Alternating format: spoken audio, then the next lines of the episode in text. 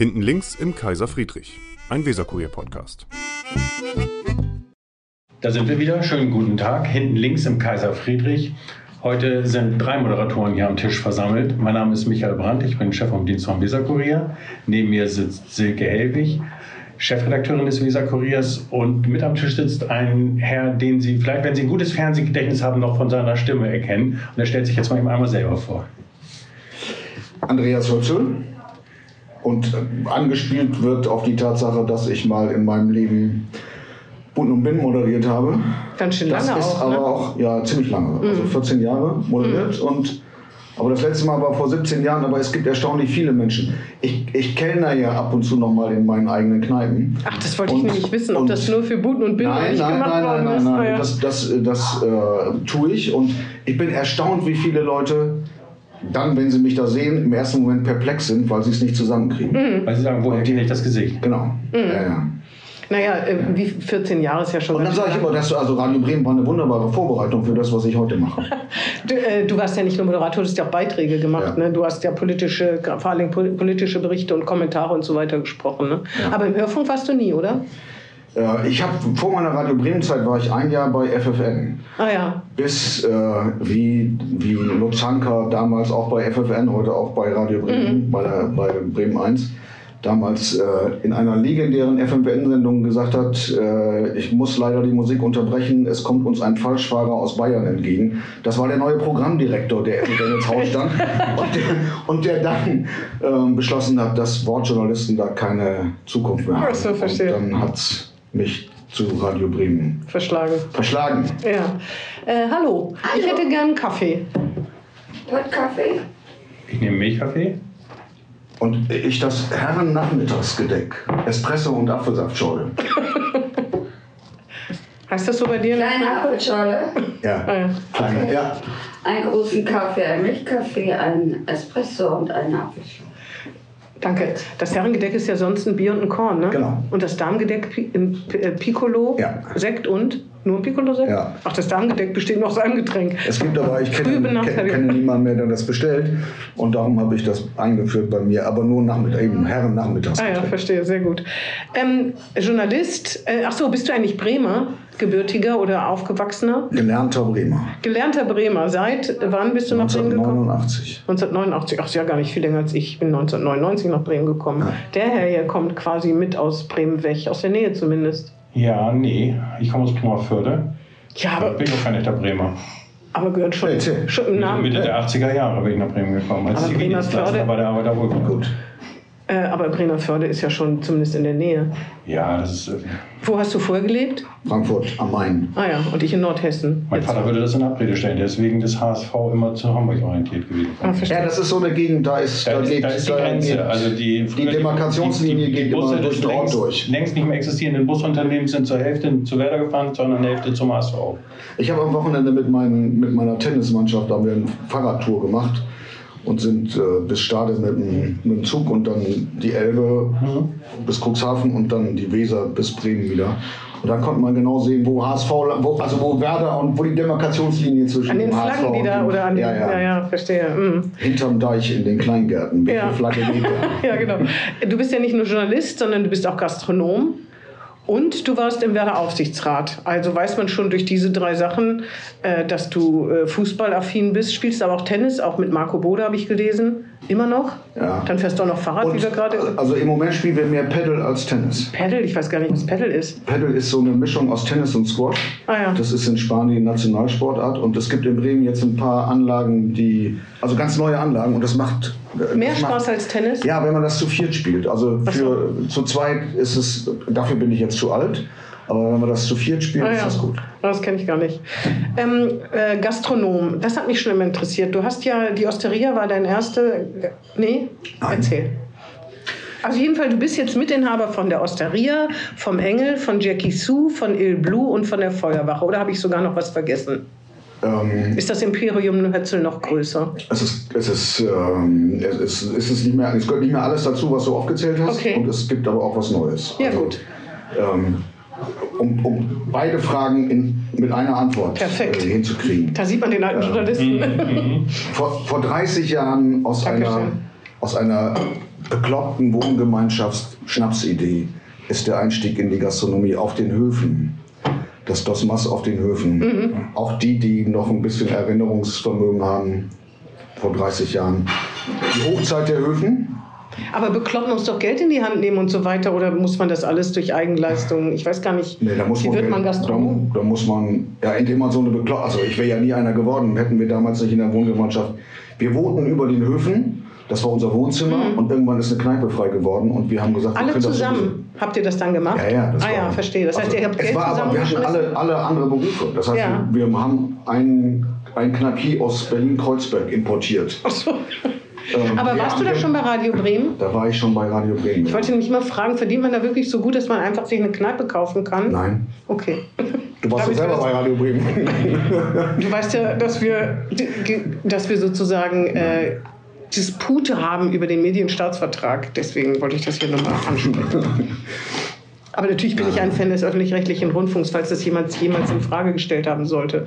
Auf jeden Fall, ihr habt das dann zusammen gemacht und einen Kneipier aus, äh, aus, Berlin, importiert. der, der irgendwie die Bremer Kneipengänger in Angst und Schrecken versetzt. Äh, erst in, in Verzücken und dann in Angst und Schrecken versetzt. Wieso? Ähm, weil, weil Charlie am Ende sein bester Gast war, je. weil Mhm. er allen Versuchungen, ähm, allen Frauen, jeder, jeder Form von Alkoholiker und auch manchen Drogen äh, je. nicht widerstehen konnte. Ja, ist ja eigentlich man- tragisch, ne? das war, das war ein bisschen tragisch, weil er einfach auch, er war großartig hinterm Tresen. Der Also ein Unterhalter sein, sozusagen. seinen Blicken konnte man sich nicht entziehen. Und ich habe dann, ich habe dann immer am Wochenende, nachdem wir uns von ihm trennen mussten, Mhm. habe ich am Wochenende mal selber hinterm Tresen gestanden und dann kam ab und zu mal so, dann kamen mal so verschüchterte kleine Jungs und fragten, ob Charlie noch da ist. Und ich sagte, nee, Wieso, fragt ihr? Ja, weil bei dem mussten wir immer nicht bezahlen. Und, und, und andere haben gesagt, ähm, bei Charlie war das immer so, wenn man am Ende seine vielen Becks, die wir logischerweise nicht gezählt haben, wir stehen den ganzen Abend hier rum und er gibt uns einen, eine Flasche Becks auf der anderen in die Hand. Weiß ich nicht, ob ich 23 oder 25 getrunken habe. Charlie, musst du doch wissen. Okay, Kopf oder Zahl? Wie Kopf oder Zahl? Ja, sag. Okay, Zahl. Charlie wirft eine Münze hoch. Kommt Kopf. Okay, heute brauchst du nichts bezahlen, heute ist Glück. Und deshalb Geschäftstüchtig weil er war ja, also nicht. deshalb haben wir am Anfang gedacht, Mann, ist das einfach, damit Geld zu verdienen. Und nach einem halben Jahr wussten wir, wie viel Geld wir da noch wieder reinstecken mussten. Weil wir alle Anfängerfehler dieser Welt gemacht haben damals. Also das Maß vor 30 Jahren war der Anfang und dann kam, dann kam das Karneval auch auf den Höfen direkt nebenan dazu. Und dann kam die Osteria, die es mittlerweile seit 27 Jahren gibt. Sehr erfolgreich ist nach wie vor, ne? Ja, und dann gibt es die Feuerwache mit dem Hafencasino, was wir vor drei Jahren übernommen haben, weil der Betreiber gestorben ist. Und dann gibt es am Ostertor Steinweg das Engel Weincafé und das Il Blue. Und seit fünf Wochen am, Europa, am Kopf des Europahafens eine Idee, die ich seit ewig langer Zeit hatte, aber dafür nie den richtigen Raum. Und den gibt es jetzt, das heißt Barik Winehouse. Und das ist schon eröffnet. Ja, Barik, wir beiden waren nicht eingeladen, wenn wir das hier mal festhalten dürfen. Ich bin auch oder? kein Weintrinker, muss ich ganz ehrlich zugeben. Ja, was was erwartet mich. Weinhaus? Was erwartet mich da? ähm, ein Weinsystem, was wir uns in Holland haben bauen lassen, ähm, mit 50 Flaschen, die wir reinstellen können und 50 offene Weine anbieten können. Das ist was, was es in der Stadt nicht gibt, weil äh, dieses Weinsystem mit, mit Stickstoff die geöffneten Weinflaschen wieder verschließt. Also der Wein reift nicht weiter, bekommt keinen Kontakt Ah. zu Sauerstoff. Und darum kann man auch hochwertige Flaschen öffnen und kann sie, kann sie unbesorgt eine Woche, zehn Tage lang offen stehen lassen. Das heißt, das richtet sich direkt an Kenner. Das, nee, das richtet sich eben nicht. Sondern es richtet sich an diejenigen, die, äh, die erstens Lust haben, verschiedenste Weine durchzuprobieren. Also wo kann man, also über jeder Flasche gibt es drei Dosierknöpfe. Das heißt, man kann ganz kleine, ganz Ja, kleine. Probierschluck 0,025, Ah, ja. Ja. 0,075 und 0,15. Also man kann in ganz kleinen Dosen sagen, Ja, das ist oh, da steht ein interessant. Bordeaux von 2006 drin. Ja, Den würde ich mir als Flasche nie kaufen, weil der mir viel zu teuer ist. Mhm. Aber so einen Probierschluck leiste ich mir jetzt. Ich will einfach mal wissen, wie das schmeckt. Also das ist eher für diejenigen, die viel ausprobieren wollen. Das ist für diejenigen, die nicht gleich immer eine ganze Flasche haben wollen. Es ist für diejenigen, die auch keine Lust haben, bei der Weinbestellung so ein komisches Fachgespräch zu führen, sondern mit, mit, den, mit den Flaschen, die da angeboten sind und mit sich selber ähm, in den Dialog zu treten und möglicherweise auch total bekloppt zu entscheiden, was ist das hässlichste Etikett. Aber das heißt, man geht da selber hin und bedient sich, Ja. weil nämlich sonst wäre das ja gar nicht zu handeln, wenn man nur so einen kleinen, ah ja, verstehe. Karte, Ja, Karte für 73 aufladen. Hm, verstehe. Und das, äh, das, äh, d- es wird großartig angenommen, weil es sowas, also weil es so eine, so eine Abenteuerlust, eine Spielsucht und Trinklust miteinander verbindet. Genusslos. Und dazu Genusslust. Und dazu gibt es eben auch noch eine gute Küche. Ähm, was für eine Küche? Äh, Wir haben zwei Jungs in der Küche, die, von, die, die sind relativ viel in Deutschland in guten Küchen rumgekommen, ähm, sagen von sich beide, dass sie eher von der französischen Küche, also von den Kochtechniken inspiriert sind und sagen Norddeutsch, aber mit Einflüssen aus der Welt und immer auch ausgerichtet auf das, was jetzt gerade zu haben ist. Also Verstehe. Herbst- Herbstpilze, wenn es denn Pilze gibt. Ja, Gerade Mangelware. in diesem Jahr, ja, ja. Witterung ist nicht gut. Ja, ähm, jetzt ist es ja, würden ja manche sagen, hey, ein Gastronom macht jetzt vor fünf Wochen was Neues auf, wo doch die Branche solche Probleme hat. Also da ist der Fachkräftemangel, da sind die Corona-Folgen, da ist die Debatte um die 7% Mehrwertsteuer. Wie geht das? Wie, wo hast du die Leute denn gefunden, die doch überall sowieso Mangelware sind? Wie viele Stellen sind nicht besetzt? Da war neulich ein Beitrag im Buten und Binnen, da wollte ich ja sagen, da hat man gesehen, wie du gekellnert hast. Ich wollte schon fragen, nur für die Show oder tatsächlich im Engel war das, glaube ich, ne? Nee, Ähm, wie, wie schafft man das denn? Wieso sind bei dir Menschen, die anderswo äh, händeringend gesucht werden? Was machst du besser? Also erstens haben wir in jedem Laden zu wenig Personal. Das ist also, auch bei dir ja, so. ist Mhm. bei uns auch genauso. Also wir haben, das Erste, was man ja tut, ist zu versuchen, das ähm, durch Verknappung von Öffnungszeiten ein bisschen zu kompensieren. Und das hast du auch Was aber, gemacht? man muss, hm, wir mussten es tun. Also wir haben gar keine andere Möglichkeit. Das, das tut man ungern, weil, weil die einzige Chance, diese gestiegenen Preise, mit denen wir es ja also jetzt seit anderthalb Jahren zu tun haben, nicht eins zu eins an die Kunden weiterzugeben und damit todsicher Kunden zu verlieren, ist Umsatz zu steigern und damit ein bisschen so Skalierungseffekte zu haben und die Fixkosten zu senken. Und wenn man dann Umsatz abmelden muss, ist das bitter und tut, tut ganz furchtbar weh. Aber es, gibt, also es gab in keinem, wir haben in keinem Laden noch die Öffnungszeiten, die wir vor zwei Jahren hatten. Keinem einzigen. Und bei dem neuen, beim, beim Barrique ist es so, dass, glaube ich, da dass die Idee, das Konzept einfach zählt. Ich muss aber, damit kein falscher Eindruck entsteht, muss ich eines sagen. Ich habe von vornherein, sonst wäre das mit meinen damaligen Hauptjobs sowohl bei Radio Bremen wie bei der BLG ja gar nicht gegangen. Das haben wir noch gar nicht gesagt. Ja. Du warst lange Sprecher, Unternehmenssprecher der Bremer Lagerhausgesellschaft. Das wäre ja gar nicht gegangen. Da habe ich ja jeweils Arbeitsverträge unterschrieben, dass ich niemals operativ in, in meinen Gaststätten äh, tätig sein darf, ähm, sondern nur eben Anteilseigner. Darum habe ich von Anfang an immer das Modell gehabt, Andreas weiß einen Standort, Andreas weiß, hat eine Idee für diesen Standort, kennt ein Finanzierungskonzept und das Wichtigste, kennt immer die oder denjenigen, die als 50% Anteilseigner mit aufgenommen werden und dann die operativen Chefs oder Chefinnen vor Ort Das sind. heißt, du hast mit dem Personal direkt nicht so viel zu tun, ne? Also ich, je nachdem, ähm, wo, welcher Laden gerade, also ich kenne sie alle, sie kennen mich alle. Ähm, ich bin nicht derjenige, der jetzt die Einstellungsgespräche führt. Aber trotzdem musstest du ja Personal für den neuen Laden haben. Wo kriegst Ja. du das her, wenn doch 156 oder 65 oder äh, du bist ja im Plenum der Handelskasse und, äh, Kammer und vertrittst da die Gast, Bremer Gast- Gastronomie, musst du es ja besser wissen. Wie kriegt man die Leute dann zusammen?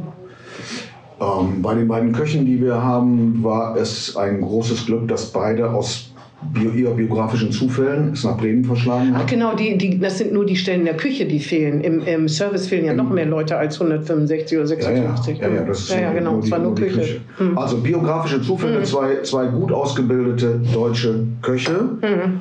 kommen nach Bremen und über unsere Kanäle, die wir haben, hat der eine einen Freund, mit dem er schon mal irgendwo in Saarbrücken gekocht hat und der sagt, oh André, kommt demnächst nach Bremen. Dann haben wir sofort gesagt, schon vor einem Jahr gesagt, wollen wir?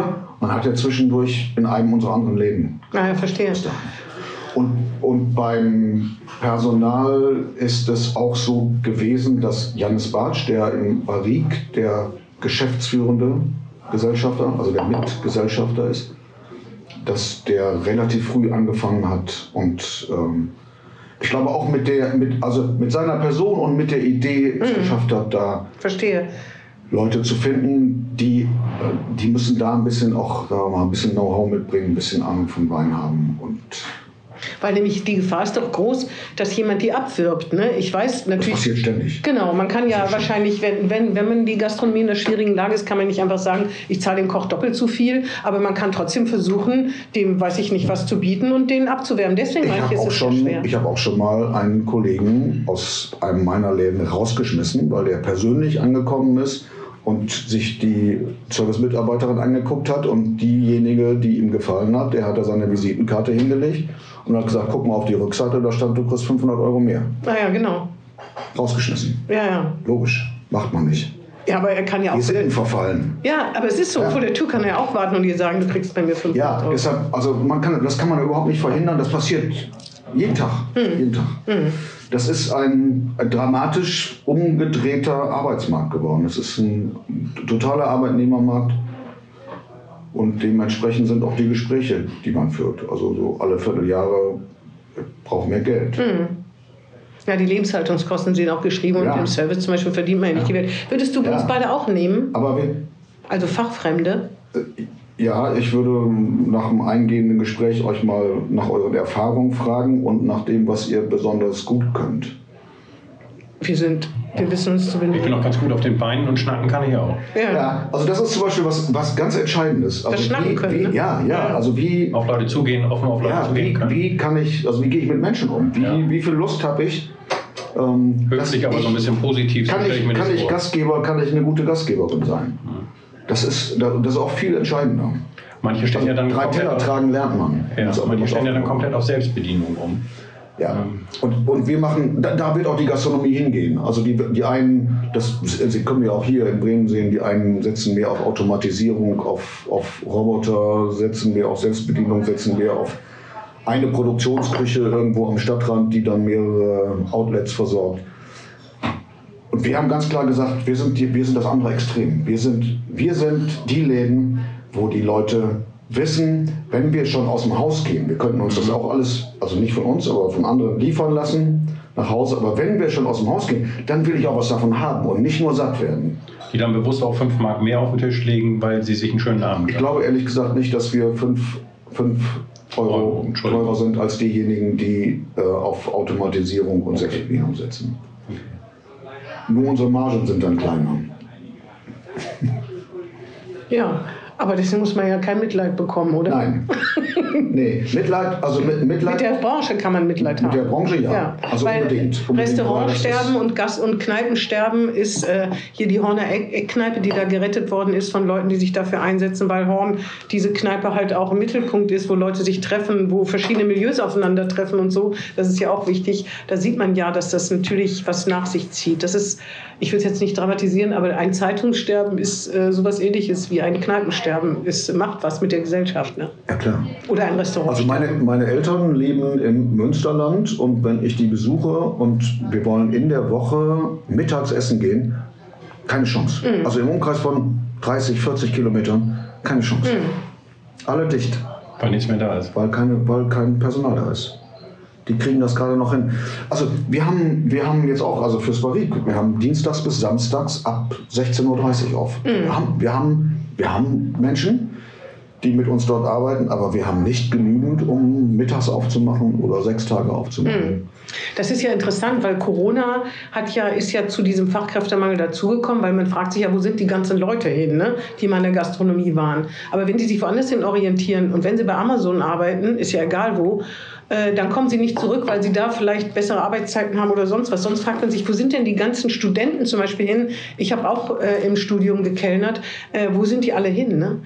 Das ist Also ja die, die sind, Frage. die Aber sind, ehrlich gesagt, die Studenten, es ist kein Mangel an, an Minijobs. Also Ah es ja, ist kein das ist Mangel nicht das. an, Mhm. an Abiturienten, an Studierenden, die, die das war in der ganzen Corona-Zeit, gab es die nicht mehr, Mhm. die sind aber wiedergekommen.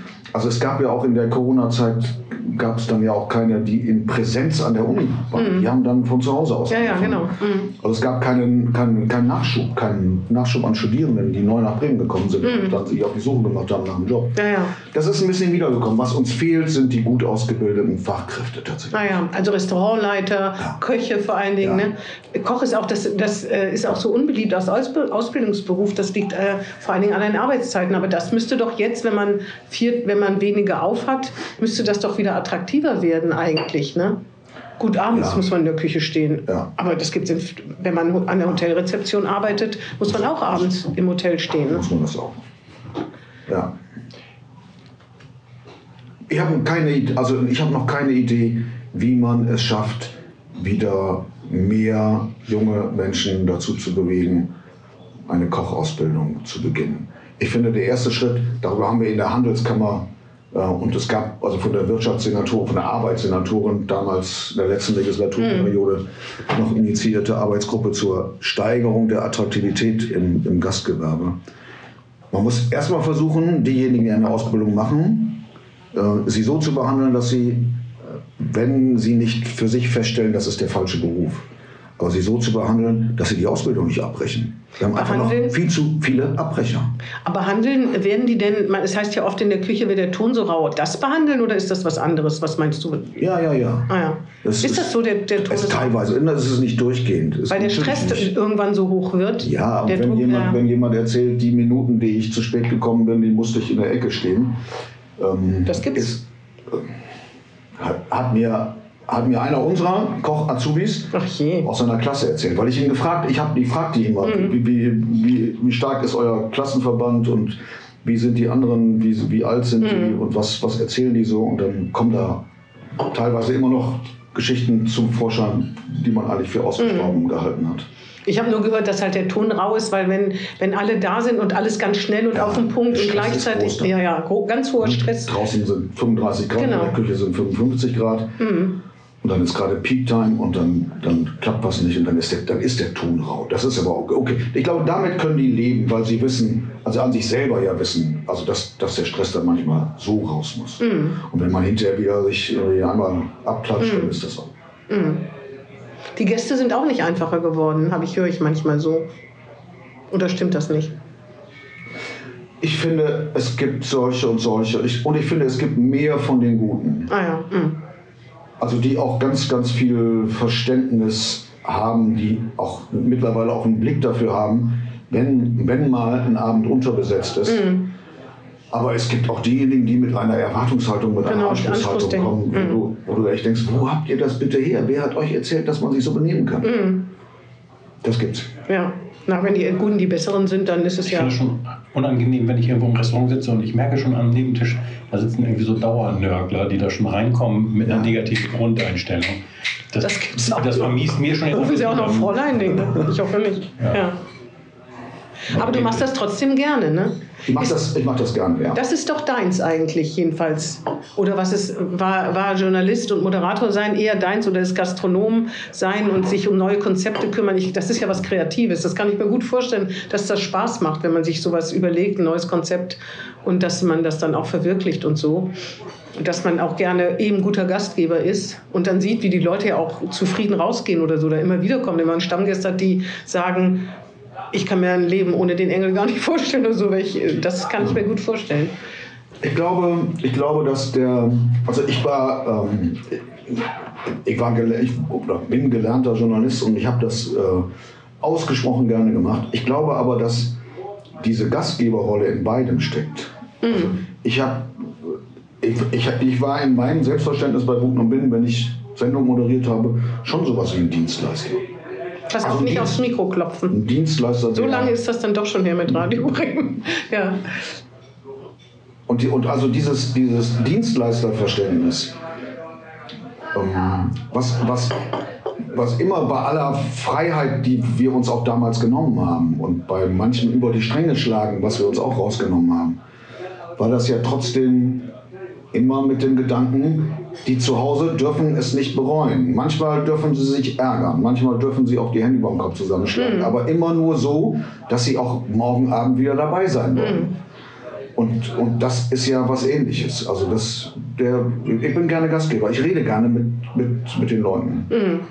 Ja, Journalismus ist schon Dienstleistung, ne? Ja. Und zwar im Interesse der Leser, der Zuhörer, der Zu äh, Zuschauer oder sonst irgendwas, dass man das, was man macht, in den Dienst dieser Menschen stellt und nicht das, was man denkt, was die wissen sollten oder so. Die Zeiten sind auch vorbei. Dazu ist der Konkurrenzdruck viel zu groß, dass man sich das noch leisten könnte. Ne? Ja, aber da ja eben auch, also sowohl eure Leser und Leserinnen wie die damaligen Zuhörerinnen und Zuschauerinnen von Bund und Binnen eine sehr heterogene Menge ist, Mhm. Muss man eben selber, also muss man sich das so ein, so ein Marketing-Leute würden Persona nennen. Ja, genau. Persona sein. Vorstellen, genau. Man muss sich die ja vorstellen. Auf jeden Fall. Und nur so geht das ja auch. Ja. Dass du in dieses schwarze Loch der Kamera musst du eine Vorstellung haben, wer da gerade sitzt. Und Mhm. Da kommen wir vielleicht äh, noch zu einem Thema. Also erstmal, du warst Aufsichtsrat äh, bei Werder Bremen. Äh, du beobachtest, beobachtest das bestimmt noch. Ähm, ich bin jetzt da nicht so sattelfest, der Herr äh, Brandt. Aber eine Frage. Ich muss das freimütig einräumen, dass es wenig gibt, von dem ich weniger Ahnung habe. als ist so. Ich war, glaube ich, bisher Das, dann zweimal, bist du sehr belesen, muss man sagen. Sehr zweimal bei einem Spiel von Werder Bremen bisher. Oh, das hab, da habe ich schon mehr. Und welche waren das? Ich weiß es nicht mehr. Das eine war ein Freundschaftsspiel, da war ich mit meinem Sohn. Es war ein schöner, positiver Nachmittag. Also das äh, auf alle Fälle. Ich war äh, zufällig, allerdings natürlich auch beruflich, äh, bei dem Aufstiegsspiel, wo sich die Leute das, das Tor mitgenommen haben und den Rasen geplündert haben. Das war schon, aber ich weiß auch auch nicht, ähm, das hast du wahrscheinlich nicht, aber ich finde es immer noch merkwürdig. Das wenn- war nicht das Aufstiegsspiel, das war das verhinderte. Also es Das gab, war das es gab zwei. Das war das Ja. Aufstiegsspiel Ja, genau. gegen, das, Regensburg. ja, genau. Ja. Und äh, ich finde, das war das letzte Spiel der Saison, ne? Kann es sein? Ja, ja, ja. genau.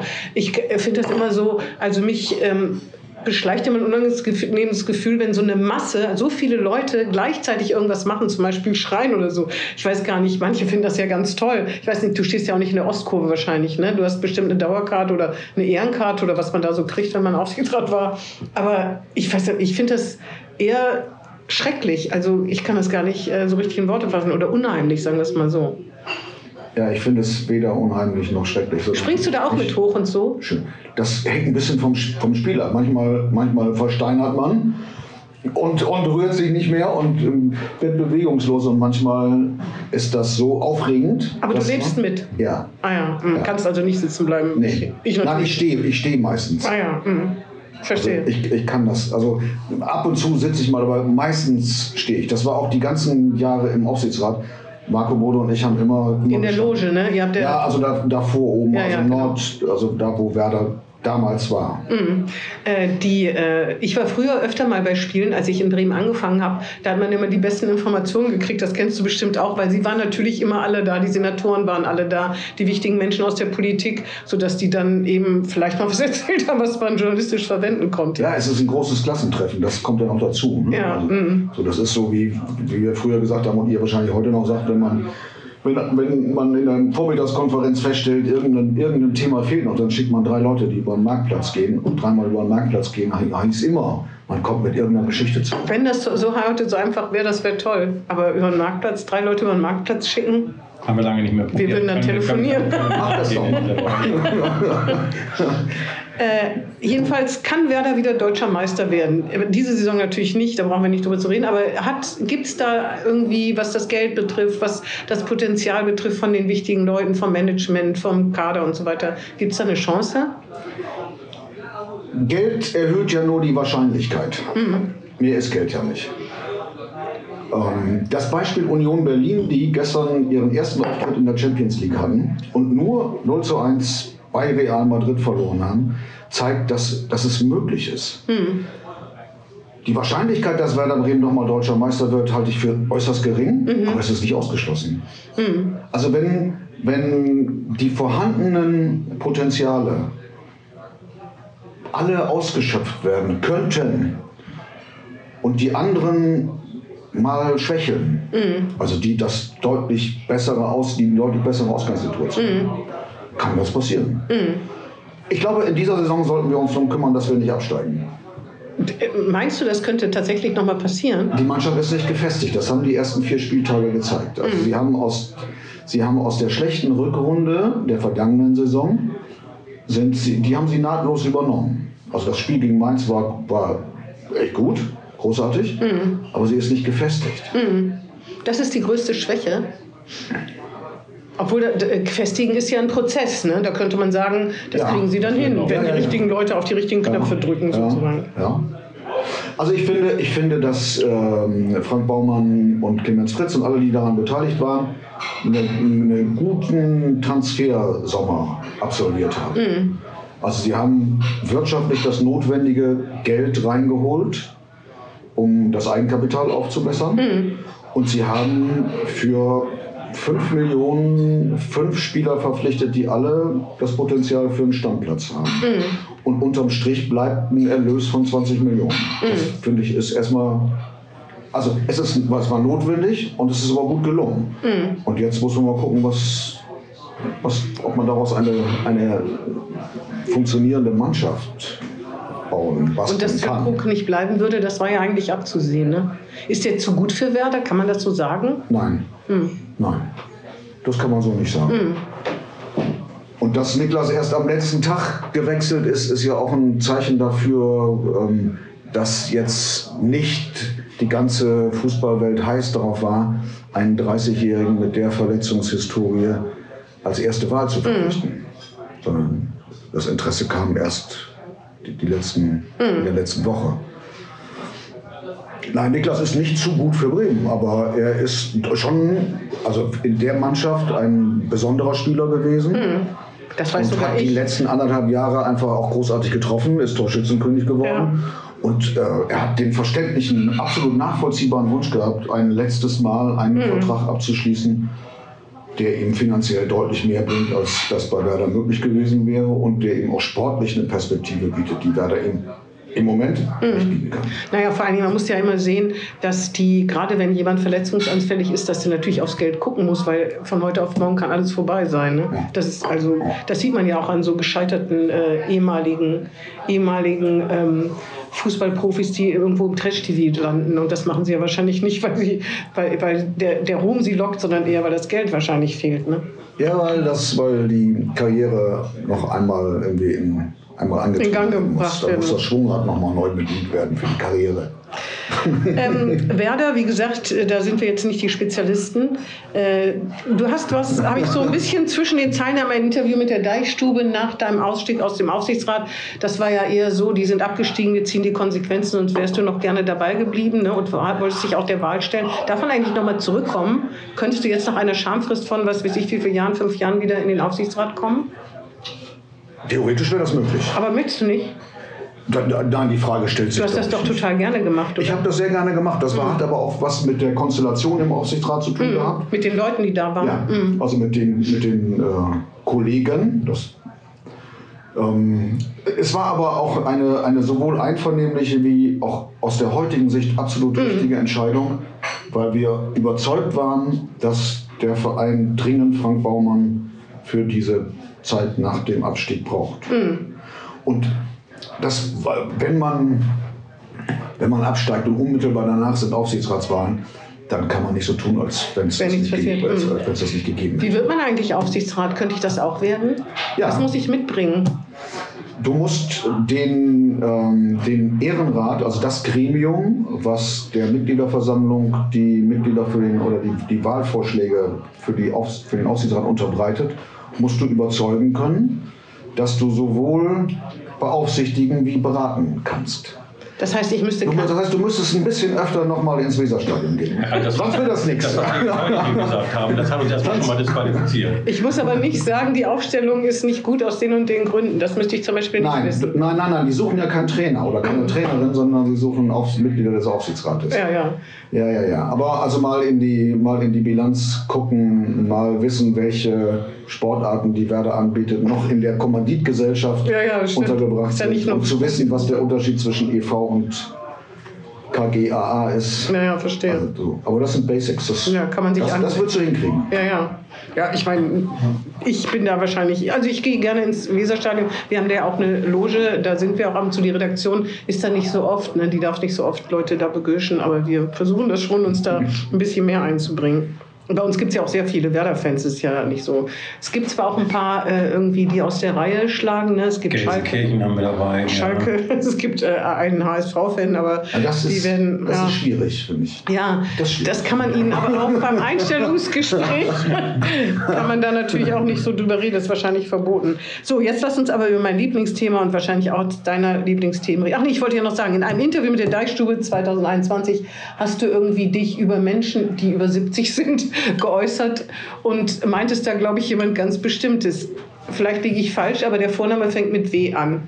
Ich habe nicht richtig verstanden, nicht, weil ich da wahrscheinlich zu wenig weiß. Und du hast den Namen vielleicht auch absichtlich nicht genannt. Ähm, was war da das Problem? Ich, dass die ich musste den Namen nicht nennen, weil der Kollege von der Deichstube in, in seiner Frage schon erwähnt Ja, er hatte zwei Namen genannt, den einen hast du ausgeschlossen und da blieb nur noch der, dann können wir ihn ja auch aussprechen, aber ich tue es nicht. Nein, Ich auch nicht, ich auch nicht. Herr Brandt weiß nicht, wovon wir reden. Ich habe aus dem Interview noch die Sache mit dem Sakko in Erinnerung, aber den Rest Mit dem Sakko, was aufgehoben wird, genau. Ja, genau. Ja. Ja. Wa- Was ist das Problem, dass jemand noch irgendwie was kommentiert, obwohl seine Zeiten vorbei sind oder wo ist das Problem? Das Problem, das Problem war, ist, dass da jemand meint, er hätte noch jede Menge Rechnungen offen und die so. bei jeder sich bietenden Gelegenheit meint, begleichen zu müssen. Persönlich mit persönlichen Ja. Menschen, so, ähm, persönlichen Menschen, genau, mit äh, persönlicher Rechnung mit äh, anderen Menschen. Ah ja, Aber das Thema wollen wir nicht weiter vertiefen, merke ich. lass, uns über, lass uns über Bremen reden. Wollte ich gerade sagen, mein gibt es, Lieblingsthema. warum gibt es keine Sterne-Restaurants in Bremen? Das war eine Warum Frage, die ich das- übrigens noch offen hatte von Ja, vorhin. bitte. Dann, Ähm, ich ich wollte wollte mit dir über wollte bremische Politik reden, Ja. weil das ja auch ein Steckenpferd ist. Aber erst reden wir nochmal über die Sterne. Ja, Also ich habe zwei Gastrofragen eigentlich noch. Das eine ist eine halbe Werder, halbe Gastrofrage. Ähm, ob Andreas Hötzel, wenn er bei sich äh, in, den, ähm, in der Gastronomie unterwegs ist, eigentlich vom Tisch wegkommt, um eben diese Fragen zu beantworten zu Werder. Will eigentlich jeder, der, der da auftaucht, auch was zu Werder wissen und nervt das irgendwann? Das ist die eine Frage. Und die zweite ist tatsächlich die mit dem Stern. Jahr für Jahr veröffentlichen wir diese Sternelisten und stellen Jahr für Jahr fest, da ist Bremen Niemandsland. Da findet nichts statt. Und Nein, Niemandsland nicht erwähnt. Erwähnung gibt es schon, aber es reicht ja, nicht für es gibt so, so ein paar äh, ehrenwerte Erwähnungen. Irgendwie kann man aber auch den Verdacht haben, dass sie das tun, um die Fläche so ein bisschen mit abzudecken. Sonst können sie ihren, ihre Führer hier nicht verkaufen. Ähm, Okay, drei Fragen waren das. Okay. Die erste. Äh, ja, es fragen dann ganz viele so nach Werder. ja. Ähm, zweite Frage, nein, das nervt überhaupt nicht. Das macht Spaß. Ja, Alles klar. Ja. Und wenn, ich finde, das gehört immer dazu. Also wenn, wenn, wenn man das Privileg hat, solche Dinge tun zu können, die andere, also die öffentlich wahrgenommen werden, dann gehört dazu auch, dass man, dass man ähm, nicht, nicht sagt, äh, ich, ich bin nicht zu sprechen. Das, das finde ich geht nicht. Das war, das war, das ist nichts gegen das, was in der Buden- und Binnenzeit. Also da bin ich ja manchmal wirklich durch die Stadt gelaufen, war samstags irgendwie morgens einkaufen und mir kommt ein Ehepaar entgegen und das nimmt man ja immer schon aus den Augenwinkeln wahr und dann sagt die Frau zu ihrem Mann, da wollen wir doch mal in der Tüte gucken, was der Hötzer so eingekauft hat. ja, du hast ein wahrscheinlich bisschen- nichts zu verbergen Das gehabt, oder? ich, ich hatte, ich hatte, ich glaube, ausnahmsweise mal nichts zu verbergen. Das fand ich ein bisschen übergriffig. Das ist, also, da- das ist kein Problem. Okay, dritte Frage. nach Aber Entschuldigung, aber die haben dann nach Fußballsachen gefragt, also spielerische, oder die Ja, ja, haben ja. doch nicht Geschäfts-, also nicht, äh, nicht äh, irgendwelche Sachen aus dem Aufsichtsrat. Nein, es Ja. gibt ein großes Bedürfnis. Nein, nein, nein, es gibt ein großes Bedürfnis, sich über Warum tauscht ihr nicht den und den? Genau, also ja, ja. über, über den Einfach- Trainer. Kann, schnappen. das kann doch nicht sein, irgendwie, dass der nicht auswechselt. Ja, und ja, irgendwie, genau. Was ist mit den Jungen, die da irgendwie rumlaufen? Warum dürfen die nicht spielen? Ja, und ja, genau. hättest du nicht auch irgendwie in der 68. Minute? Das ist einfach die Lust, die Lust unter Tausenden von Trainern ins Fachgespräch zu Ja, kommen. ja. Klar. Die dritte Frage nach den Stern, Sterne-Restaurants. Ja. Als ich nach Bremen kam, gab es drei Sterne-Restaurants in dieser Das Stadt. war im Parkhotel. das war im Parkhotel. Hieße L'Aubergine? Nee, wie hießen die nochmal? Das Hab ich schon wieder vergessen? Im Parkhotel, dann gab es die Orchidee im, also im Hotel zur Post, dann, Genau. im, dann im Ratskeller und es gab die Villa Verde im Weserstadion. Und alle drei hatten, Die in Villa Verde, das wusste ich gar nicht mehr. Ah ja. Mhm. alle drei hatten Sterne. Das ist eine, also Bremen, seine Bewohner und Bewohnerinnen ähm, und die Ambitionen der Gastronomie, die, die haben sich gegenseitig in einer Abwärtsspirale inspiriert. Ich weiß nicht, ob man dem Rätsel jemals auf die Spur kommt, aber äh, ein Aspekt ist, also diejenigen, die, also um in einem Sterne-Restaurant essen zu gehen, braucht man eine bestimmte Menge an Geld. Das kostet. Als erstes kommen diejenigen in Frage, die in der Stadt selber wohnen, die den kürzesten Weg dahin haben und die das für sich eigentlich lieben müssten, dass sie in ihrer Nähe so eine Möglichkeit haben, auf kulinarische Abenteuerreise zu gehen. Ganz, ganz, ganz viele von denen, die über das nötige Geld, Kleingeld in Bremen verfügen, haben erstens den eigenen Weinkeller zu Hause.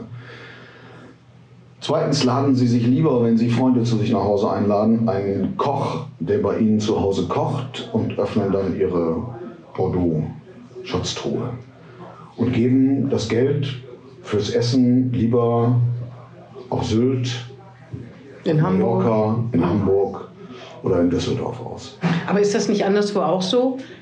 Es gibt ja Die Sterneküchen, Hamburger, die sind die Hamburger und die Düsseldorfer hauen sowas von auf die Kacke in ihrer eigenen Stadt. Und weil andere das von. sehen sollen. Aber dann kann das ja was Positives sein. Man sagt ja in Bremen, man trägt den Pelz von innen. Dann möchte man eben auch nicht gesehen werden, wie man 200 Euro, ja, 200 Euro, 250 Euro für zwei Personen im Restaurant ausgibt. Ja, Ne? ja. Aber ähm, das ist ja eigentlich was Positives für die Gastronomie. Schade, aber dieses ich auf finde, die Kacke hauen ich ist ja... ein Bremen würde ein bisschen mehr auf die Kacke hauen. Ja, da kommen wir echt gleich noch gut zu. tun. Also man, man, das ist nur, nur so von Verzichtsethik geprägtes Alltagsverhalten. Das ist Understatement. Hanseatisches Understatement. Ja, der Katholik in mir sagt, das ist protestantische Verzichtsethik. Ach, das hat mir auch schon mal jemand gesagt, dass das sowas ähnliches ist. Genau, ist ja egal. Ja. Aber ich finde, ich finde es sympathisch, muss ich sagen. Ich nicht.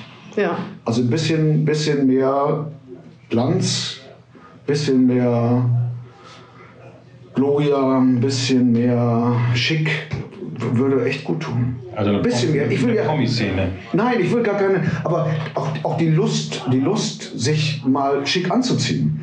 Die Lust, was anderes zu tragen als das, was man jeden Tag. also Naja, das gibt es ja schon. Ne? Gut, jetzt ist keine Rennbahn mehr da. Da hat man das zum Beispiel manchmal sehen können. Ne? Muss man schon sagen. Ja, wo bleiben alle diese Hüte? Große Frage. Wo bleiben alle diese Hüte? Die werden in Hamburg getragen. In Hamburg gibt es in Hamburg ein Rennen? Nee, gibt es ja gar nicht, oder? Gibt es in Hamburg noch Rennen? Das weiß ich gar nicht mehr. Ich weiß es auch nicht. Nein, vielleicht die Leute haben ja auch das Geld nach, äh, nach Großbritannien zu fliegen. aber auf jeden Fall. Ähm, aber Ich würde mir wünschen, ich würde mir Mhm. auf jeden Fall wünschen, dass wir in Bremen wieder mehr äh, in der gastronomischen Spitze was vorfinden. Es gibt ja Läden, die, die äh, auf hohem Niveau kochen. Das kleine Lokal zum Beispiel wird immer und immer wieder genannt. Aber Sterne äh, sind ja auch eine Verpflichtung. Herr Pade zum Beispiel hat ja irgendwann mal gesagt, dass ihm das einfach zu anstrengend ist oder zu viel von ihm fordert. Und das ist ja so. Man will den Stern natürlich noch behalten und muss ganz bestimmtes ein Spitzenniveau ständig halten. Ja, aber Wolfgang hat seinen Stern zu einer Zeit abgegeben, wo man für den Stern noch ganz, ganz viel jenseits der Küche tun musste. und das ist nicht mehr so. Das ist lange nicht mehr so. Ach so, Also wenn man sich hm. heute anguckt, was der, was der Michelin, wo der Sterne hin vergibt, dann sind das Küchen, die hätten vor zehn Jahren nie im Leben Verstehe. einen Stern. Das heißt, die haben, ohne es böse zu meinen, die Anforderungen senken müssen, weil man sonst gar keine Ja, nicht, nicht, die, nicht, nicht die die Gast- Anforderungen nicht die kulinarischen, an, an ah ja. Kulinarik, Mhm, sondern die Anforderungen an, wie sieht der Tisch aus, was ist das für eine, was sind das für Tischdecken, was, also die ganzen Investitionen Ach, das gehört auch und dazu. Anforderungen ans Ah, ja. Drumherum. Ich dachte immer, die Kulinarik wäre das Einzige, was da äh, entscheidend ist. Nee. Aber das, ich meine, das ist ja beim, beim Weserkurier, ist das, kann, man, kann man sozusagen das ja auch mit beobachten. Also es gab mal Heinz Vollgräbe. Mhm. Der war ein ernstzunehmender und respektabler Gastronomiekritiker. Jetzt sag Heute gibt es das nichts mehr. Heute gibt's das nicht. Wir haben eigentlich nur Scheinert. Ja, aber das ist ja was anderes. Das hat ja mit, mit Gastronomiekritik nichts mehr zu tun. Also da spielt es ja keine Rolle, wo das Ausgangsprodukt herkommt. Also ob es, ob das irgendwie hier aus der Umgebung das Huhn ist, irgendwie, was das ganze Jahr irgendwie frei rumgelaufen ist, oder ob das ein Convenience-Produkt oder TK ist. Das spielt in der Betrachtung Na, keine Rolle. na, das, wird- das erwähnt sie natürlich schon. Ne? Die, also die Heinz Holtgräbe hat sich für Kochtechniken, Ja, Produktionsverfahren interessiert. Der wusste, ob was geschmort, sortiert. Der konnte es Ja. schmecken. Der konnte das ja, auch ja, schmecken. Ja. So, es ich kann das schon- jetzt nicht- Schon was anderes. Ich kann das jetzt nicht beurteilen. Ich kann die Qualitätsunterschiede nicht Ich will nur beurteilen. sagen, auch das Niveau von Gastronomiekritik im Weserkurier ist ein anderes geworden. Da möchte ich jetzt mich nicht zu äußern. Du? Müsst ihr ja nicht. Ihr könnt es einfach so hinnehmen. Ich kann mich auf alle Fälle erinnern, dass es da ein oder zwei legendäre Kritiken gegeben hat, wo es richtig zur Sache gegangen ist. Bei Hans Holtgräfe. Bei Heinz Holtgräfe. Ja, ja, das Natürlich, stimmt. Klar. Das stimmt. Weil er streitbar war. Ja, ja. Wo es dann auch mal null Punkte für den Gastronomen gab und welche Anrufe es hinterher gegeben hat. Das gehört ja eigentlich schon dazu. Ne? Das ist ja sowieso vielleicht ein Thema, dass man, dass man versucht, weil heute äh, Heinz Holtgriff hat auch keinen Shitstorm in den sozialen Medien über sich ergehen lassen müssen. Das war vor der Zeit, ja. Da. Wirklich, der hat, ich meine, der hat auch das Rückgrat, würde ich sagen, oder hatte das, hat das Rückgrat. Aber nichtsdestotrotz ist das ja, hat sich das ja schon ein bisschen verändert. Aber es kann ja auch nicht jedes Restaurant ist ja auch nicht sternefähig. Also ich, Nein, nein, nein. du, Also du strebst das ja auch gar nicht Nein, an zum Beispiel. nein, ne? nein, ich du hast die ganz an. andere Konzepte sozusagen. Ja, ja. Also der, der Stern ist auch nicht, ist auch nur das Synonym für sich, also ambitioniert, was, was die Produkte, die aus der Küche rauskommen, sein sollen. Also ohne, ich, also ich habe nie das Ziel gehabt, einen Stern Ja, ja. zu haben. Ähm, Aber es gibt doch na, äh, natürlich hätte, Gastronomie in Bremen. ja, aber zu wenig. Zu wenig. Ja. Das ist es, ne? zu wenig und ähm, von den, ja, weil sie, weil sie alle, alle, die das könnten, von, von ihrem Potenzial her, die das kochen könnten, ähm, zögern und zaudern, weil sie nicht wissen, ähm, ob sie damit überleben. Ist das eigentlich so, die Lebenshaltungskosten sind gestiegen? Merkt man das als Gastronom? Oder sind die Leute, die zum Beispiel bei dir Stammgäste sind, geht es denen so, dass die das zwar merken, aber doch nicht knausern? Oder sind sind die Bremen auch Knauserer und sagen, nee, jetzt wo der Kaffee, weiß ich nicht, was kostet ein Kaffee? 3,50, 4,90? Nee, 4,20? Dass die dann sagen, nee, so viel gebe ich für einen Kaffee nicht aus. Ich habe zu Hause eine tolle Kaffeemaschine. Wir haben das immer befürchtet und es ist nicht, nicht eingetreten.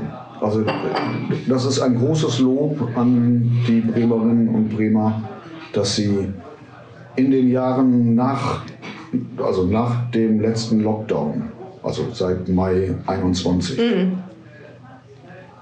dass sie das nicht gemacht haben. Sie tun es gelegentlich da, wo sie das Gefühl haben, da überdreht jemand mit der Preisschraube. Die, da- da, das kann man auch beobachten, dann, das bleibt dann leer. Aber das ist dann tatsächlich überdreht mit der Preisstellung. Und wir haben von vornherein ja die, diese, also wir haben so eine strategische Entscheidung treffen müssen, als das losging mit ähm, plötzlich kostet das Speiseöl nicht mehr irgendwie 4,99, sondern irgendwie 40 Euro im Einkauf. Also So waren die Preissprünge? ja, ja, da kostete das Kilo Lachs irgendwie diese Woche 15 Euro und in der nächsten Woche 22 Euro. Und das kann man ja über Speisekarten nicht mehr auffangen, weil da bist du ja jeden, also jede Woche neu, fängst du an, deine Speisekarte neu zu kalkulieren und zu drucken. Das heißt, entweder, also da geht viel mehr Energie rein in Preisbeobachtung, viel mehr Energie rein darin zu sagen, okay, also grüner Spargel aktuell äh, ganz weg, weil offensichtlich der, der Zoll einen ganzen grünen Spargelfrachter, der aus Mexiko und Peru kam, jüngst, ähm, die kontrollierten ja immer Pestizide, die haben den zurückgeschickt. Und seitdem ist der grüne Spargel jetzt bei, glaube ich, 50 Euro. Das. Also der, der dreht gerade ganz durch. Und das gibt es eben, sagen wir mal, mit Beginn des Ukraine-Krieges ähm, gibt es das halt bei allen möglichen Produkten. Teilweise kann, man's, kann man das tatsächlich nachvollziehen und begründen aus einer Mangelsituation. Teilweise sind das Glücksritter, die Produzenten, die dann einfach sagen, machen alle, mache ich jetzt auch.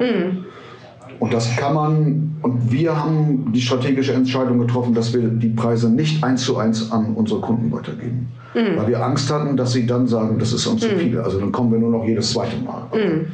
Also wir, wir, wir mussten unbedingt das Gefühl hervorrufen, wir können, wir können, wir müssen nicht darüber nachdenken, ob wir nur jedes zweite Mal kommen.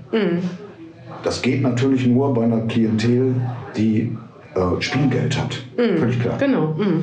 Und darum sind es vor allen Dingen die kleinen Kneipen und, und Gastronomien, die eher in den Randbezirken leiden, ja. sind, da wo eher finanzschwache Milieus wohnen, die darunter deutlich mehr leiden. Weil da ist das Publikum so, dass sie echt drauf gucken müssen. Aber das heißt, ihr seid viel flexibler, was die Speisekarte betrifft, ne? Ja. man entscheidet quasi nicht jeden Tag, aber jede Woche neu. Zum Beispiel jetzt gibt es keine Richtung mit grünen Spargel, die es letzte Woche noch gegeben hat. Ne? Ja. Das ist eigentlich für die Gäste toll, ne? für die Küche wahrscheinlich doof. Man muss ja die, die Gerichte auch kreieren, die sind ja nicht einfach da. Man nimmt ja nicht, ein, oder nimmt man ein Rezeptbuch Ja. aus dem Schrank und macht. Ja, aber wärt ihr so böse, wenn wir jetzt sagen würden, diese Woche gibt es statt grünem Spargel Also, zum Fisch ach so, äh, gibt es Mangold oder Spinat? Wahrscheinlich nicht.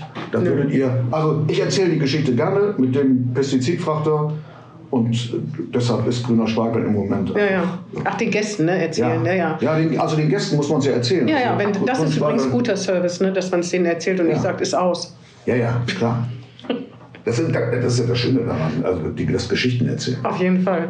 Ja, ja, das stimmt. Da würde ich mir dann eher auf die Frage stellen, ob ich gut ein gewisses Stück Fisch noch essen kann. Ja. Und wollte mal eben fragen, beim veganen und vegetarischen Essen, wohin Ja. geht da die Reise bei der anspruchsvolleren Küche? Puh, da, Bei Fisch habe ich gelesen, Da- sind wir das erste Mal Spitzenreiter in Deutschland. Die Bremer essen mehr Fisch als äh, die Bürger in allen anderen Bundesländern. Haben wir Schleswig-Holstein überholt. Endlich. Also wenn ihr, wenn Endlich. ihr, Endlich. wenn ihr das, die, die, wenn ihr eine vernünftige Antwort auf die Frage, wohin geht's mit veganem und vegetarischem Essen, dann ladet euch jemand ein, der nicht so wie Andreas Hützel alles Fresser ist. Ich bin wahrlich nicht der Spezialist für, also erst recht nicht für veganes Essen. Also wir, wir beschäftigen uns damit Ja. in allen Läden. Wir haben in allen Läden auch Angebote, aber wir sind nun wahrlich keine, also die, diejenigen, die eine reichhaltige Auswahl an veganen Gerichten haben wollen, kommen ganz bestimmt nicht zu uns. Jedenfalls nicht in die Osteria. Da kann ich es am ehesten beurteilen. Ja, Savino würde vermutlich, also mit einer Pasta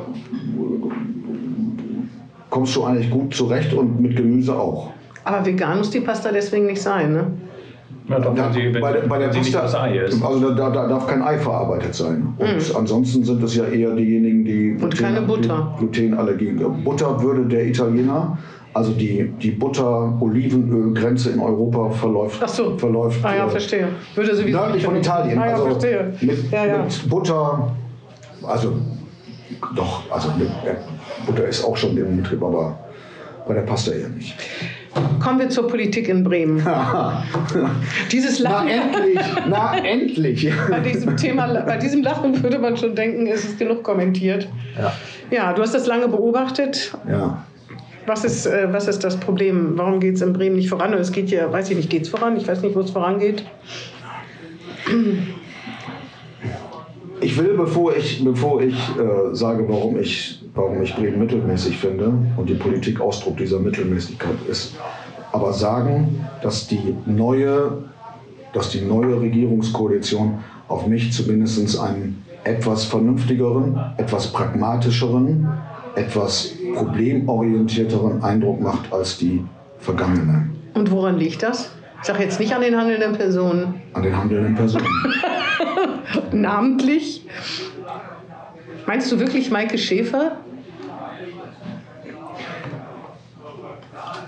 Wir, nehmen, wir können. Anja Starmann, Maike Schäfer, Dietmar Strehl. Die anderen sind doch. Wer fehlt noch? Nein, ich glaube, also äh, das wäre ja, das wäre ja, da haben ja alle mitgemacht. Also deshalb würde ich auch alle in diese Verantwortung nehmen.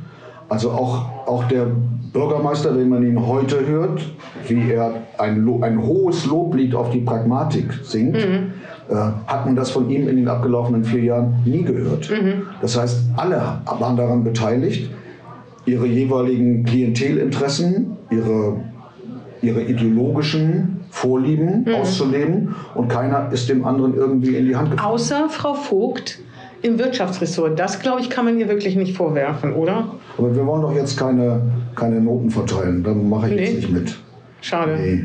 Aber ich meine, Ich würde immer nur insgesamt, weil für mich der, der, der Senat insgesamt, man kann das an einzelnen Themen. Meine, aber bei den Linken, das muss man ihnen doch wirklich lassen, dass die Linken jetzt nicht durch besonders ideologische, weil es gab ja Riesenbefürchtungen, gerade in Ja. der Wirtschaft, gerade in der Ja. Handelskammer, Ja. eine Linke in der Wirtschaft, Ja. im Wirtschaftsressort. Also das muss man doch wirklich feststellen, dass man den Linken jetzt nicht vor, vorwerfen kann, dass sie total ideologische Politik Nein, versucht nein, haben nein, zu machen. Das wollte ich nur sagen. Ja. Dann eben nicht Frau Vogt, dann sage ich Ja. halt den Linken in der Regierung. Ja.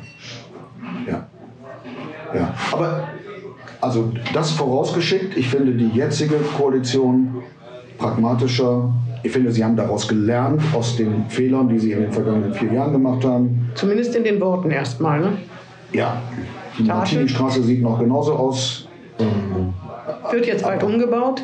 ja, Auch nicht vierspurig, sondern zweispurig wird noch fundamentiert. ja, und dann wird man sich hinterher fragen, wie um Himmels Willen konnte eine Senatorin glauben, dass man, wenn man die Martini-Straße auf zwei Spuren verringern will, auf zwei Autofahrspuren verringern will, wo es überhaupt keinen Widerstand gegeben hätte. Ich glaube, dagegen hätte niemand opponiert. Warum man einen solchen wahnwitzigen, auch finanziell sehr aufwendigen Umweg über lauter bekloppte äh, Versuche macht, warum man das nicht gleich macht.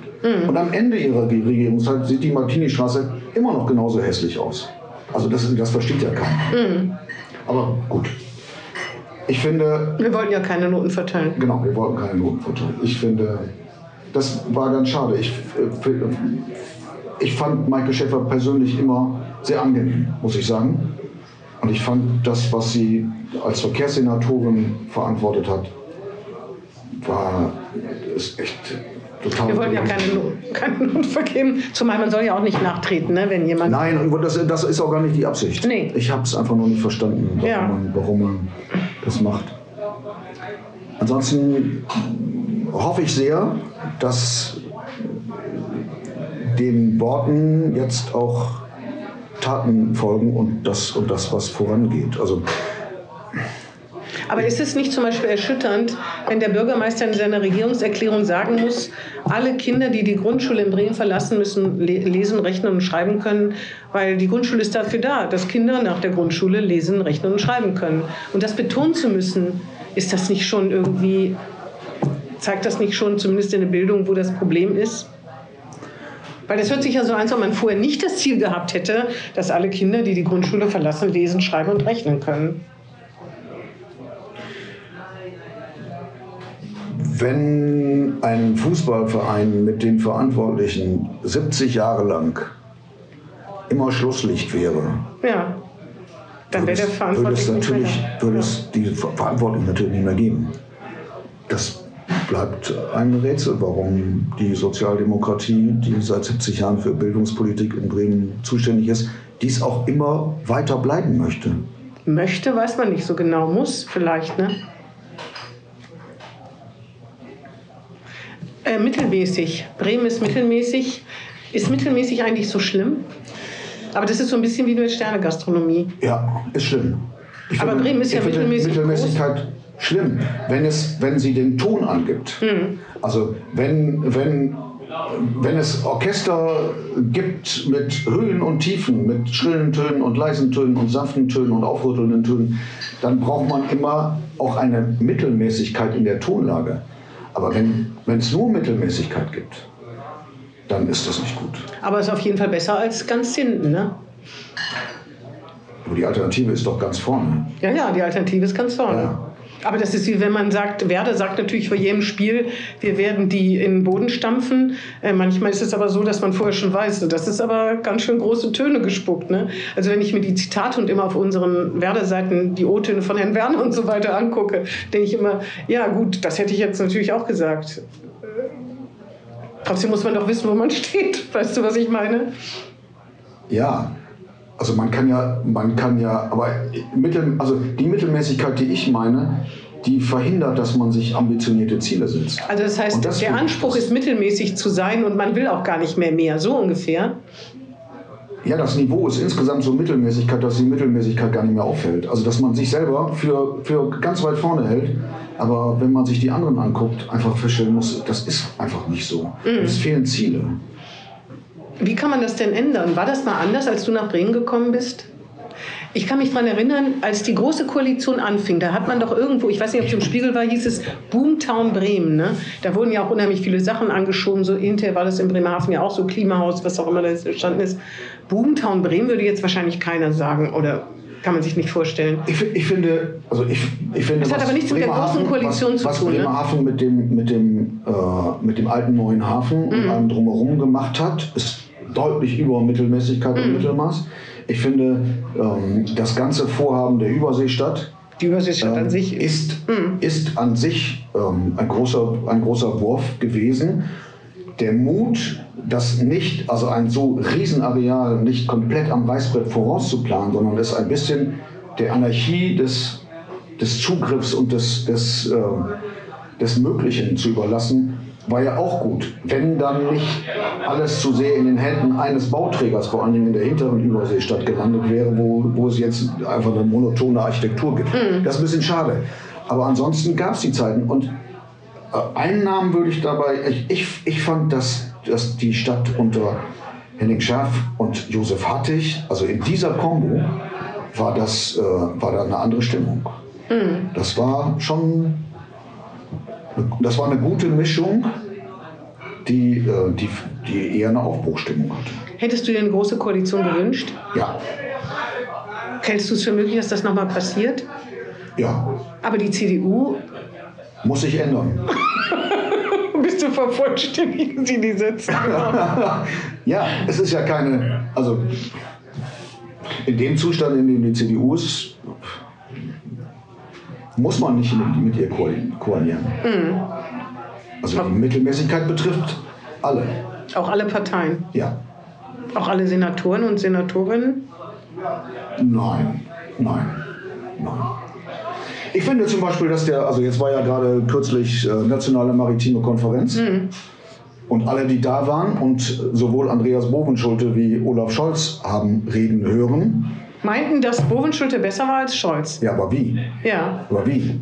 Also Olaf Scholz ist, glaube ich, im Moment, seitdem er die Augenklappe abgenommen hat, geht es ihm nicht gut.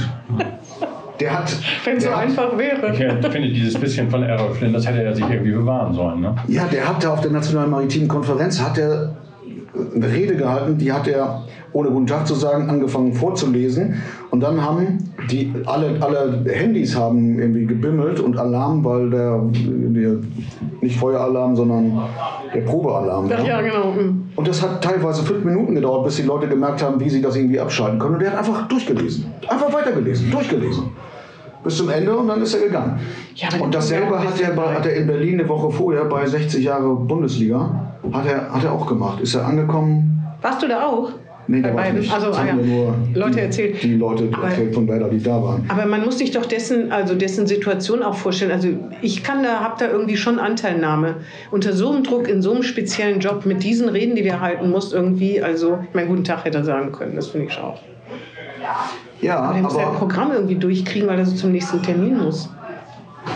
ja, aber das, du sitzt immer vorher im Auto oder im Flieger, guckst dir einmal deine Rede an, guckst dir die Leute an und musst in der Lage sein, wenigstens dreimal vom Blatt aufzugucken und irgendwas Persönliches einzuflechten. Ansonsten bist du ein. Warum kommt der Bundeskanzler? Um eine Rede, die er selber nicht geschrieben hat, vorzulesen? Das kann es nicht sein. Na, um die Kon Konferenz mit seiner Anwesenheit zu adeln. Ja, dann soll er einfach sagen, ich bin gekommen, ich weiß, wie wichtig Ihnen diese Konferenz Ja. ist. Äh, alle wesentlichen inhaltlichen Fragen wissen Sie ganz genau, habe ich mir nicht ausgedacht. Mein, Bundes mein, mein Wirtschaftsminister ist hier, der steht für alle diese Fragen zur Verfügung und Genau. wird Ihnen das sagen. Und ich wünsche Ihnen, dass das in Ihrem Sinne diese Konferenz. Ja, stimmt. Tschüss. Ja, gut. Das ist doch tausendmal besser als.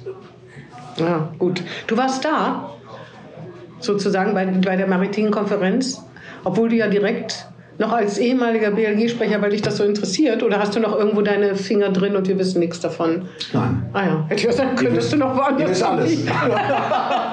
Fast alles. Ähm, ich wollte noch was zur Mittelmäßigkeit von. Darum wollte ich, ich wollte es ja nur sagen. Ja, ja. Also der, der, ähm, der, der Redner, ja, der, der Gastgeber, der auf Menschen zugehe, Andreas Bovenschulte, ist, finde ich gut. Ja, ja, aber das muss er natürlich auch. Ne? Das ist wirklich seine Rolle. Auch gerade Müssen, müssen, müsste das Olaf Scholz auch. als Gastgeber meine ich jetzt in Bremen. Ne? Da, das ist ja wirklich eine, das ist ein großes Ding für Bremen, wenn so viele Ja. Leute da zusammenkommen und so weiter. Ne? Aber Bremen hat ja schon Spitzen. Also, hat, also da müssen wir nicht drüber zu reden. Das kann, können wir beide im FF aufstehen. Raum- und Luftfahrt, äh, das Bru- äh, ähm, Bruttoinlandsprodukt ist hoch, irgendwie das dritthöchste in der Bundesrepublik. Da gibt es ja genug. Und das wissen doch auch alle. Das ich weiß halt nicht, wie, das- soll, wie doll soll man das denn, wie soll, wie doll soll man, soll man wirklich Ja, durch die Gegend hab- laufen und sagen, aber hab- wir in hab- Bremen? Nee, aber habt ihr, aber das könnte doch dazu beitragen, dass man, dass, dass, die, dass die Brust ein bisschen stolzgestellter ist. Man muss da ja nicht überheblich werden deshalb, deswegen. Das ist aber ein schmaler Grad Aber- zumindest, ne? Ja, aber dieses, Ja, ich, ich, ich sehe schon, du bist auch so eine Vertreterin dieser. Ich finde Understatement, also das ich Licht finde. unter den Scheffel, Scheffel stellen. Nein, aber ich finde besser, dass man Leute positiv überrascht. Die denken, hm, Bremen, und dann kommen sie her und denken, oh, Bremen. Als sie denken, oh, Bremen, dann kommen sie her und sehen den Müll an der Domsheide.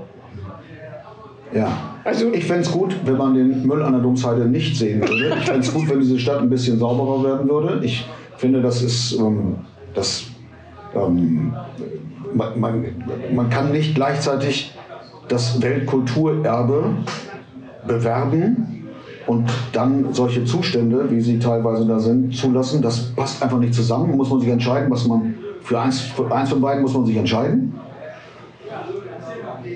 Das fände ich, also wenn man dann und, und da die offizielle Stadtwerbung Bremen, die Tourismuswerbung, übrigens gut finde.